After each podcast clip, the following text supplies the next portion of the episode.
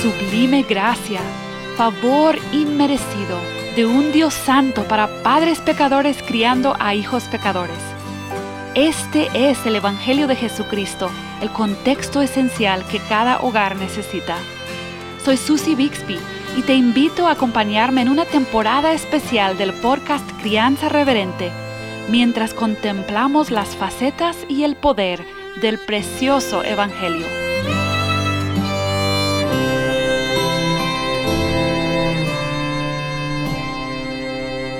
Seguimos aquí con nuestra emocionante serie sobre el Evangelio como el contexto esencial de la crianza cristiana. Y hemos explorado ya varios aspectos del Evangelio. Y en este episodio, el número 86, nos toca hablar sobre uno muy importante el perdón. Y para esto tenemos el privilegio de tener aquí con nosotros a Jairo Namnum. Jairo, ¿qué onda? ¿Cómo están allá en la bella isla? Bienvenido. Hola Susi, gracias por tenerme aquí. Estamos muy bien, gracias a Dios, aquí en el mejor país del mundo. Aunque me encanta México, déjame decirte, he estado en México 14 o 15 veces.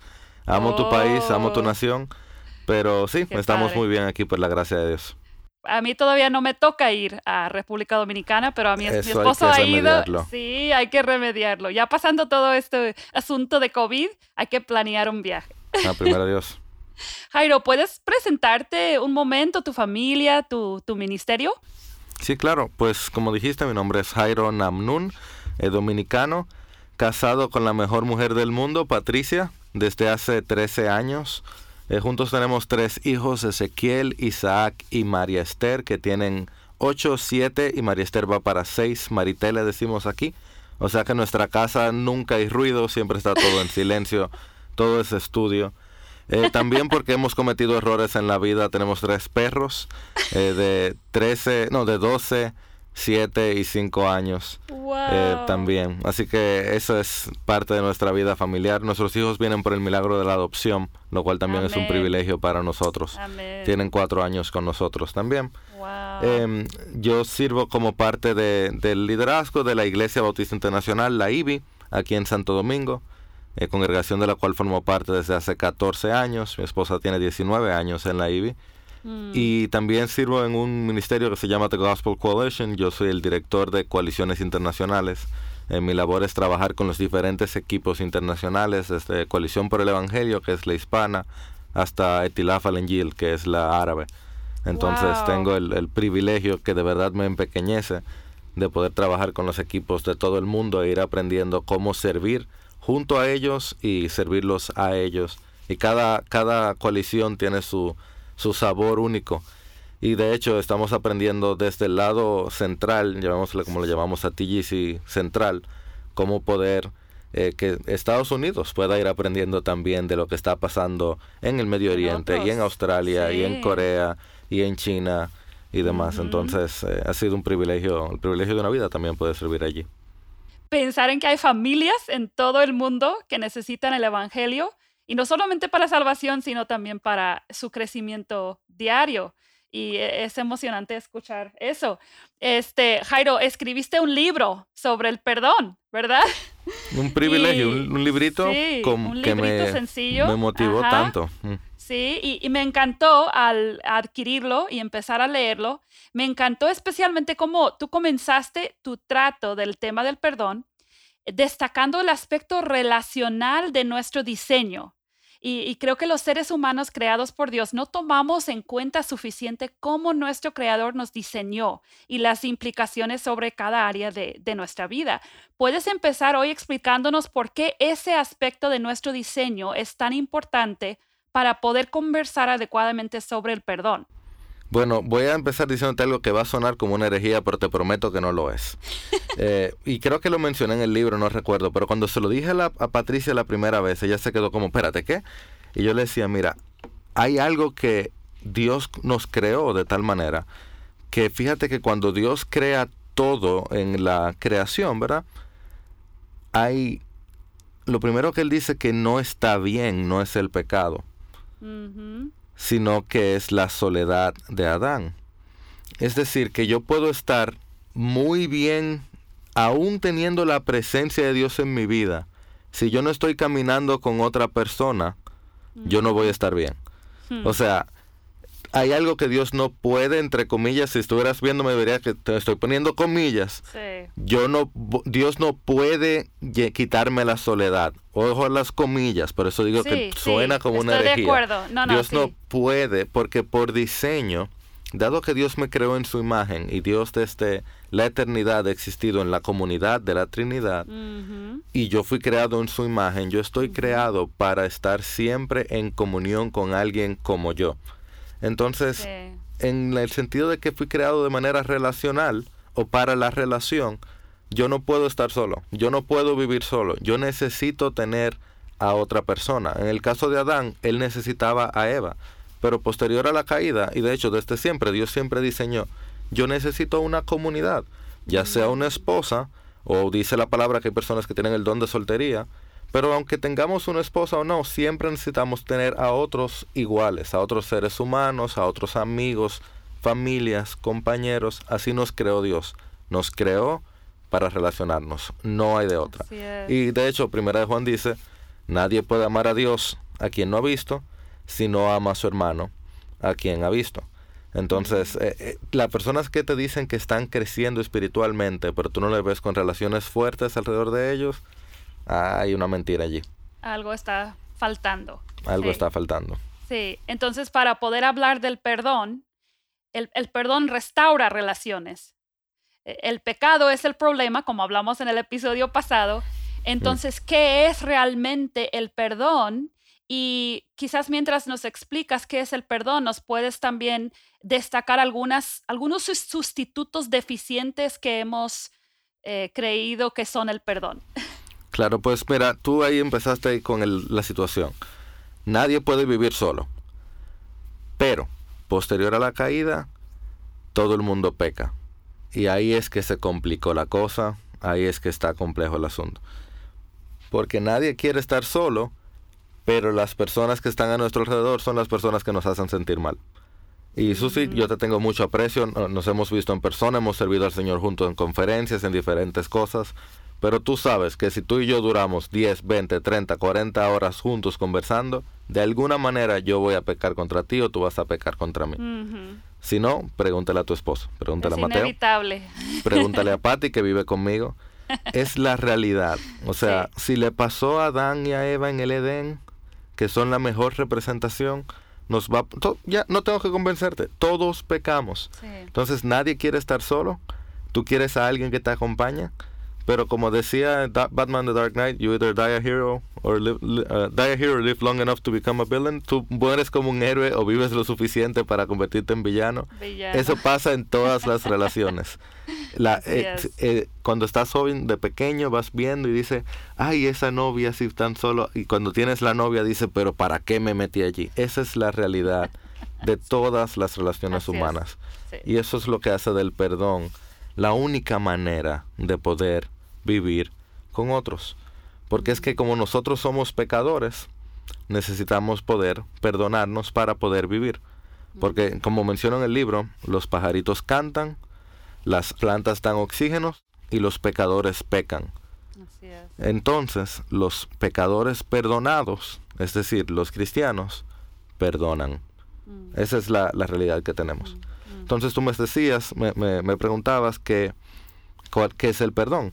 Bueno, yo doy una definición en el libro que ni siquiera te la voy a citar eh, como tal, porque no tengo aquí el libro delante, pero la, el, concepto es este. El perdón es la oferta de gracia de parte de un eh, de parte de una persona ofendida a un pecador arrepentido en busca de la reconciliación. Esa es como la, la versión más resumida que te puedo dar. Es la oferta de gracia de parte de una persona, de una persona ofendida a un pecador arrepentido en busca de la reconciliación. Mm. La idea es, yo estoy tratando de reconciliarme con alguien, estoy decidiendo ofrecerle gracia a esa persona que me ha ofendido. Fíjate que, como vamos a hablar ahora en un momento, no implica tanto, en Dominicana decimos, hacerme el loco, como hizo David. No implica tanto, no es que yo, es que no pasó nada, no es, Mm. eh, no es tan solo pasar por alto la ofensa, que es algo que los cristianos tenemos que hacer también, es una parte importantísima de la vida diaria. El perdón va más allá. Y fíjate que también involucra a dos partes, es algo súper importante que imagino que hablaremos un poco más de eso ahora. Eh, es, es, algo un poquito más profundo de lo que regularmente eh, conversamos. Normalmente el perdón se habla como algo bueno, eh, simplemente no importa lo otro, es algo que tú tienes que hacer por tu parte, pero yo no creo que eso es lo que la Biblia trata como el perdón. Mm, eh, quizás podemos usar el perdón de Cristo, entender un poco teológicamente el perdón que Cristo ofrece para, para así entender mejor la naturaleza del verdadero perdón y, y poder obedecer, por ejemplo, Efesios 4:32. Exactamente, yo eh, estoy totalmente de acuerdo contigo y aquí es que vamos. De hecho, si me permites leer em, el, texto mismo, lo tengo aquí, eso sí tengo aquí delante mi escritura, em, que es la base de todo este asunto del perdón. Nosotros estamos llamados a perdonar, eh, nos dice Efesios 4:32, como Cristo nos perdonó, o nos dice Colosenses, a perdonar como Dios nos perdonó en Cristo. Entonces lo leo aquí de Efesios, dice la escritura. 4.32 nos dice, bueno, voy a empezar en el 31. Se ha quitado de ustedes toda amargura, enojo, ira, gritos, insultos, así como toda malicia. Sean más bien amables unos con otros, misericordiosos, perdonándose unos a otros, así como también Dios los perdonó en Cristo. La Biblia tiene mucho que decirnos sobre el perdón, pero esto podemos usar esto de base, no puede decirnos menos de aquí perdonándonos como Dios nos perdonó en Cristo. ¿Y qué sabemos de que Dios nos perdona en Cristo? Pues es un perdón increíble, es un perdón profundo, es un perdón asombroso, es un perdón constante, es un perdón inmerecido, no es un perdón incondicional. Y eso es algo que muchas veces no hemos terminado de entender. Y yo sé que hay opiniones sobre esto, pero es algo que mientras más lo veo en la escritura y mientras más lo converso, más me convenzo. Eh, y, fue algo que tuve que hasta conversar con mi editor y mientras hablaba con mi editor, él más se convencía de que es un, principio bíblico. La, la escritura te muestra una condición al perdón, que no es una condición muy compleja. Es la misma condición que el Padre nos muestra para mostrarnos su perdón. Es, no es muy difícil. Vengan a mí, los que están cansados, y yo les haré descansar, nos dice Mateo 11, 29. La condición que Dios tiene para su perdón es la condición del arrepentimiento. Es ir donde Él y de inmediato el perdón está allí. Entonces, en la, en la escritura y en la vida, lo que necesitamos para recibir el perdón es simplemente el arrepentimiento. Pues el perdón siempre involucra dos partes y debido a que lo que el perdón está buscando es la reconciliación, necesitamos que haya un entendimiento de ambas partes de que algo ha roto la relación. Y cuando hay, cuando hay una ruptura, siempre hay, de alguna manera, un ofensor y un ofendido. Ahora bien, en el caso de nuestra relación con Dios, como nos enseña Efesios 4, está total y absolutamente claro quién es el ofensor y quién es el ofendido. Dios es siempre el ofendido, porque Dios es santo, justo, bueno, todo lo que él hace está bien. Y nosotros somos quienes hemos transgredido la ley de Dios, nosotros somos los pecadores. Por tanto, nosotros somos quienes tenemos que ir delante de Dios siempre en arrepentimiento. En nuestras relaciones interpersonales, regularmente es un poquito más complejo. No está tan claro quién fue el ofensor, quién fue el ofendido. Y por tanto, no es como que yo me quedo aquí y digo, ah, pero fue Susi que me falló. Que sea ella que venga y me pida perdón. Eso no es lo que la escritura enseña. La escritura me enseña en Mateo 18 de manera clara que si mi hermano pecó contra mí, yo voy donde él. Y mm. Lucas 17, un pasaje que me parece pasaje paralelo, dice, si mi hermano peca, ve y repréndelo. Y si se arrepiente, perdónalo. O sea, yo tengo una responsabilidad de que cuando alguien ha fallado, como creyente, yo debo ir donde esa persona y confrontarle en amor en busca de esa reconciliación. Claro, este no tenemos todo el tiempo para desempaquetar, por eso hay un pequeño libro que pueden leer Sí, y hay exacto. mu- es- el, el perdón es toda la vida. Sí, Pero la actitud del corazón de la persona primaria, o sea, si yo soy la persona ofendida, mi actitud, lo que en el libro llamamos la disposición del corazón, debe ser hacia el perdón. O sea, de- lo primero que tengo que hacer es trabajar en mi corazón y decir, ok, me ofendieron, pero yo quiero perdonar, porque yo quiero ser como Cristo. Y Cristo no esperó que yo le pidiera perdón para estar dispuesto a perdonarme. Ya ese corazón de Cristo estaba listo. Sí. Tan pronto yo fui, yo recibí perdón. Ok, listo. Déjame ir donde Susi. Susi, ¿qué pasó? ¿Por qué, por qué, qué fue lo que pasó? ¿Qué- qué- esa reacción, mira, yo me sentí mal por la manera que reaccionaste. ¿Qué pasó? Y entonces ya yo estoy ofreciendo gracia al pecador. sí. Y Susi dice, ufa Jairo, yo, yo tuve el peor día. Eh, yo, yo de verdad estaba exhausta y yo pequé. Yo no te hablé como debí. Arrepentido. No hay problema, hermana. Eso es parte de la vida. ¿Y tú sabes qué ocurrió ahí? Reconciliación. Dios es glorificado, nuestra relación es restaurada y seguimos corriendo juntos, reconciliados, sirviendo al Señor. Claro, esto suena como el mundo ideal, la vida diaria es un poquito más eh, desastrosa que eso, pero ese es, eh, digamos, el mejor caso de cómo luce el perdón en la vida cristiana. Sí, y creo que ahí es importante destacar lo que dijiste. Entre humanos siempre hay dos pecadores. Mm. Entonces siempre está la posibilidad de tener dos ofensores y dos ofendidos. Así es. Y, Que yo y- voy donde Susi y Susi me dice, mira, yo tuve el peor día y la verdad, Jairo, lo que tú me dijiste me hizo sentir muy mal. Y Jairo dice, Oh, Ufa, Susi, tú tienes razón, yo no me había dado Sí, cuenta. sí, y ahí nos damos sí. cuenta que hay dos ofensores y dos ofendidos, ajá, exactamente. ajá. No siempre, pero en muchas, en muchas ocasiones. Así y, es. y- y creo que como padres con hijos, nuestra tendencia sería pensar, bueno, siempre son mis hijos los que ofenden y siempre soy yo, el padre o la madre, que es ofendido, pero no es así. Los padres ofendemos a los hijos, los hijos ofenden a los padres y entonces es muy importante entender. Me encanta lo que dices de que la reconciliación es la meta. No, no, la meta no es sacar toda la basura y estar seguros de que hemos dejado al aire todo lo que tú hiciste mal. Realmente no es esa la meta. La meta es reconciliación. Y, y que, que Cristo nos haya reconciliado con Él es la motivación para esa Así es. reconciliación. Así es. Y yo creo que esa es la clave de que el perdón es entre dos partes, que lo que estamos buscando es la reconciliación. El propósito final del perdón no es yo sentirme mejor, es reconciliarme con mi hermano. Porque si el perdón es. En Cristo, si el ejemplo es como Dios me perdonó en Cristo o como Cristo me perdonó, si el modelo es Cristo, ¿a quién Dios perdona con quien Dios no se reconcilia? Mm, Eso es, eso es tan clave. Yo no sé cómo, cómo Amén. muchas veces no lo hemos visto. Pero con, con quién, ¿dónde, ¿dónde veo en la escritura que Dios está perdonando a alguien, pero Dios no se reconcilia con esa persona? Ahora, y otra vez, este es, esto es mucho más, más corto, pero eh, eh, hay casos complejos y cada reconciliación se va a ver diferente. Pero la idea resumida es, mi relación luego del perdón no puede quedar en el mismo lugar donde estaba antes del perdón. O sea, algo tiene que lucir bien. Tal vez no puede, no, no vamos a estar en el mismo sitio donde estábamos antes. O sea, todavía hay, puede que haya una reconciliación y un divorcio todavía siga ocurriendo porque vivimos en un mundo caído. puede que haya una sí. reconciliación y la otra persona siga al otro lado de las rejas, siga preso, porque el Sí. pecado fue un pecado tan horrendo que amerita un, fue un crimen. Sí, Y puede haber una reconciliación con, y haya una reja de por medio.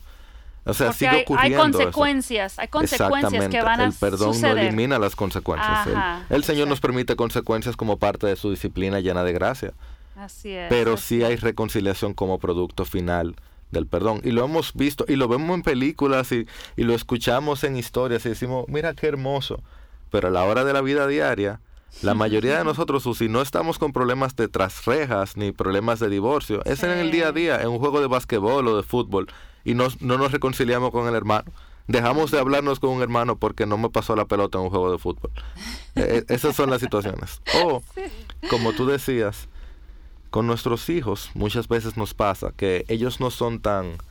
em, no tienen nuestro vocabulario, no saben expresar, Mm, ujú. pero los maltratamos nosotros siempre nos consideramos las víctimas de sus ofensas. Y en la medida que ellos crecen, ellos se quedan con esas heridas, con esas ofensas.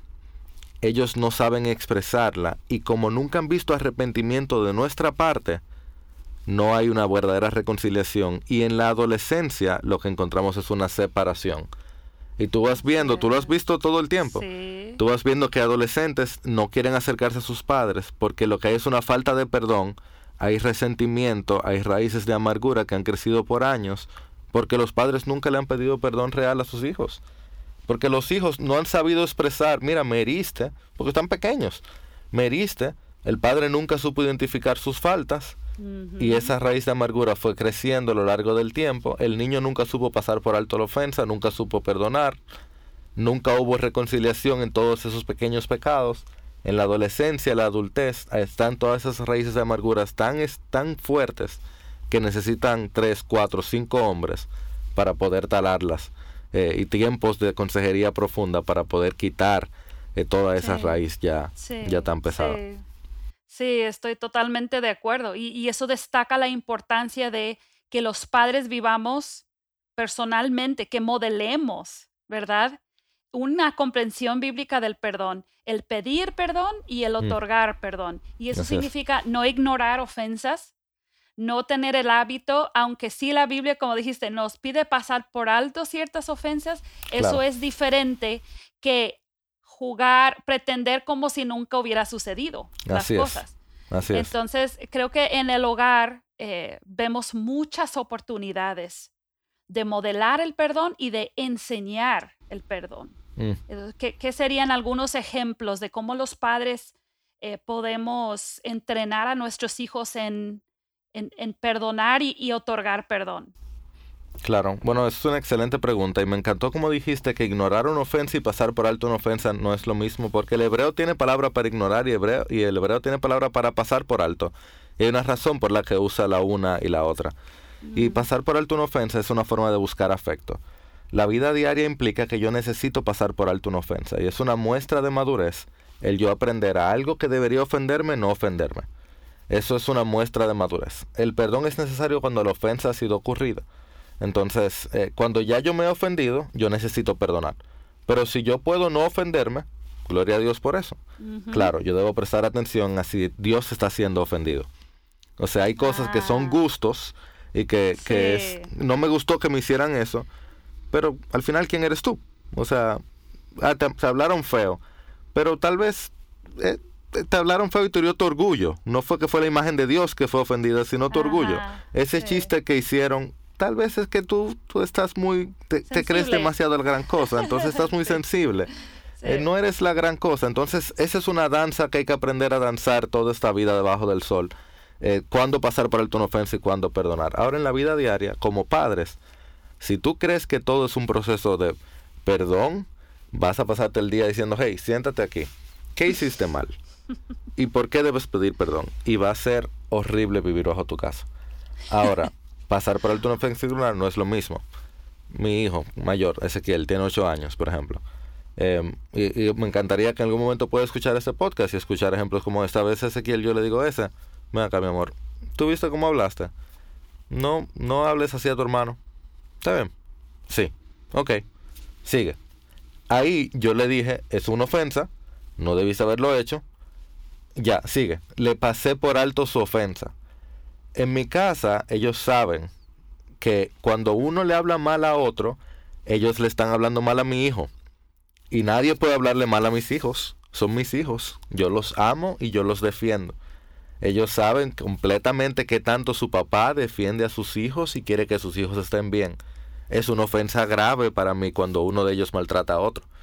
Entonces, pero tú sabes cómo juegan los muchachos pequeños. O sea, no, hay, no, hay, forma. Y no solo hablarse mal, tú sabes todo lo que involucra niños pequeños jugando.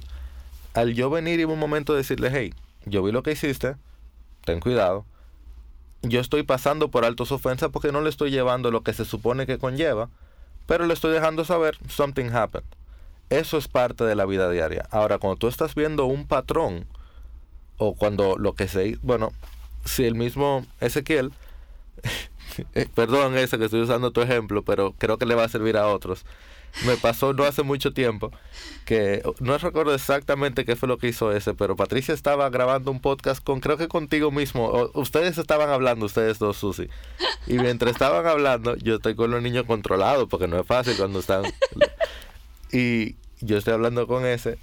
Él sale y después de que yo hablo una conversación de, de egoísmo y demás, él sale y va y le quita la patineta a la hermana en mala manera ahí yo digo, espérate, pero no acabamos de tener una conversación sobre esto mismo. Entonces ahí yo estoy viendo un patrón de que algo no funcionó, ahí yo necesitaba intervenir.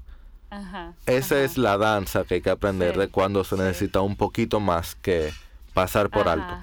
Em, y por eso Proverbios tiene más de un solo versículo, ¿verdad? Se están ofendiendo entre ellos también y eso para mí ha sido mis hijos ya son adolescentes, pero siempre fue como, como esa danza también de eh, no quiero que siempre vean la conducta de sus hermanos como ofensa, ofensa, ofensa, ofensa, pero quiero que aprendan a entender que sus acciones pueden ofender a otros y mm. que cuando ven que está ofendida la persona, que estén dispuestos a pedir perdón. Entonces, es como un entrenamiento diario donde, bueno, yo lo veo así, donde yo como mamá tengo que cuidar mi propio corazón de no estar resentida contra mis hijos. Y si veo que está empezando eso, ir con mis hijos y pedirles perdón porque sé que mis reacciones han sido demasiadas toscas y bruscas y, les ha ofendido a ellos, pero también vigilar la interacción entre ellos y ver, bueno, uno es más sensible que el otro. Y hay padres que digan, no, pues que, que crezca y que madure y que se ponga más duro para que no se ofenda. Y yo no estoy de acuerdo eh, del todo con esa perspectiva, porque Dios nos dio personalidades diferentes. Entonces, si yo veo que uno de mis hijos es más insensible, quiero ayudarle a no ser tan sensible, pero también quiero ayudar a sus hermanos a ver que el trato, el amor hacia esa persona va a ser tomar en cuenta que más fácilmente se ofende. Entonces pido perdón porque veo que, que realmente he ofendido a mi hermano. Yo creo que son conversaciones que los padres tenemos que tener constantemente siempre apuntándolos hacia el perdón de Cristo como el modelo, ¿verdad? Y yo creo que es, tú, mencionabas ahora algo que es tan importante. Como nosotros no somos Dios, y, y, lo mencionamos al principio, nuestro perdón es basándonos en el de Cristo, pero es perdonándose unos a otros. Tenemos que aprender eso de pedirle perdón a nuestros hijos. Eso es tan importante. Y yo no te puedo decir que soy el gran ejemplo de eso, pero sí es una práctica que mi esposo y yo sí hacemos frecuentemente con nuestros hijos. Mira, eh, yo me, ha pasado, no sé, por lo menos en tres o cuatro ocasiones, que yo le he hecho una reprimenda a mis hijos por algo que yo no he entendido bien, que escuché mal de algo que pensé que yo habían mm, hecho, una reacción que pensé que...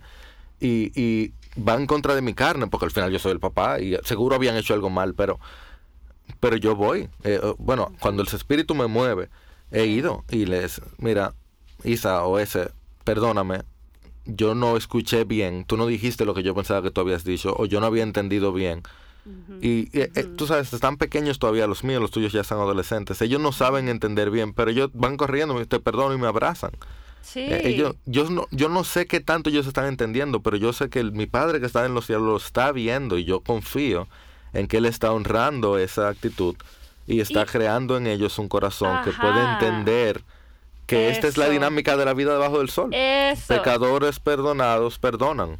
Los mm. estás entrenando a perdonar y a otorgar perdón. A pedir perdón. Creo que ese, ese sí, a pedir perdón y a otorgar perdón. Eso es tan importante. Y yo creo que incluso niños pequeños que todavía no son salvos, podemos como quiera entrenarlos porque estamos apuntándoles y entrenándoles en el, en el perdón de Cristo que creemos que un día Y esa es la cultura del Evangelio. Esa es la cultura del Evangelio que nos permite, al final, decía esto, cierto, a, los pies de la cruz todos tenemos el mismo tamaño. Ah, entonces, no hay nada que ocultar. Somos, somos una casa llena de pecadores necesitados de perdón y intentando otorgar perdón. Dispuestos a darlo. eso es lo que el Evangelio hace. Nos aplana a todos y nos levanta a todos. De palabra fiel y digna de ser aceptados por todos. Eh, Cristo Jesús vino a salvar pecadores, de los cuales yo soy el primero. Amén. Pues Jairo, desafortunadamente se nos fue bien rápido el tiempo. ya, ya, sí, ya llegamos al, al final del, del tiempo del episodio, pero antes de irnos, primero quiero agradecerte por eh, ayudarnos a ver este tema. Quiero agradecerte el trabajo que hiciste con tu libro, porque sé que es mucho trabajo escribir. Y quiero aprovechar, normalmente le pido a cada invitado que recomiende un recurso, pero yo voy a recomendar tu libro y voy a, quiero recomendar el libro que ha escrito Jairo que se llama La libertad de perdonar. Lo estoy viendo aquí. Y es un libro de la línea lectura fácil que ha sacado el editorial VIH. Y realmente quiero recomendarte toda la línea de lectura fácil porque como familias podemos leer libros con nuestros hijos y estos libros son escritos de una manera fácil de leer. Entonces, este libro, La libertad de perdonar, tiene siete capítulos sencillos. Cada capítulo contesta una pregunta. Creo que el, el seis y el siete quizás no, pero eh, son fáciles de leer y quiero recomendarte como un recurso quizás para un devocional familiar. Si tus hijos tienen, están como en primaria, secundaria, prepa, pueden leerlo o tú puedes leerlo en voz alta y pueden así como ayudarse entre todos a crecer en su concepto del perdón. Eh, ahí voy a poner el enlace para que consigas este libro. Ahí lo voy a poner en la página, como siempre. Pero también, Jairo, quiero preguntarte si puedes recomendarnos un pasaje bíblico, porque cada semana estamos estudiando de manera inductiva un pasaje. ¿Puedes recomendarnos un pasaje para estudiar esta semana? Sí, excelente. Em, pues un pasaje que a mí me ha servido mucho sobre el tema del perdón es Mateo 18 eh, que usualmente lo usamos para disciplina bíblica, pero tiene más que ver, aunque sí, tiene más que ver con el tema del perdón, que habla de si tu hermano peca, ve y repréndelo a solas, ve con alguien más. Y poco después Pedro dice, em, ¿y hasta cuánto debo perdonar a mi hermano? Hasta siete. Pensando Pedro, qué magnánime soy, siete. Y Cristo le dice, setenta veces siete. Y entonces da la parábola de los dos deudores, donde uno debía más o menos mil dólares y el otro más o menos 166 millones de dólares.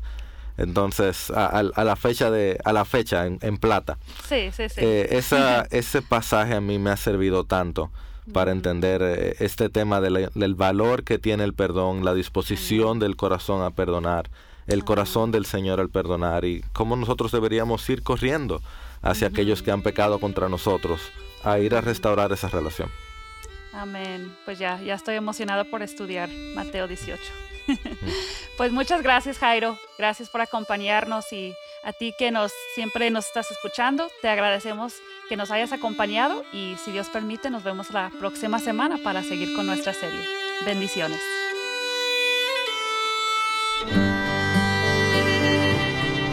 Crianza Reverente existe para llamar y equipar a padres cristianos a vivir conscientes de la presencia y provisión de Dios en sus familias en cada momento. Para más recursos como el que acabas de escuchar, visítanos en crianzareverente.com, donde podrás leer artículos del blog y escuchar otros episodios. Síguenos también en Facebook o Instagram.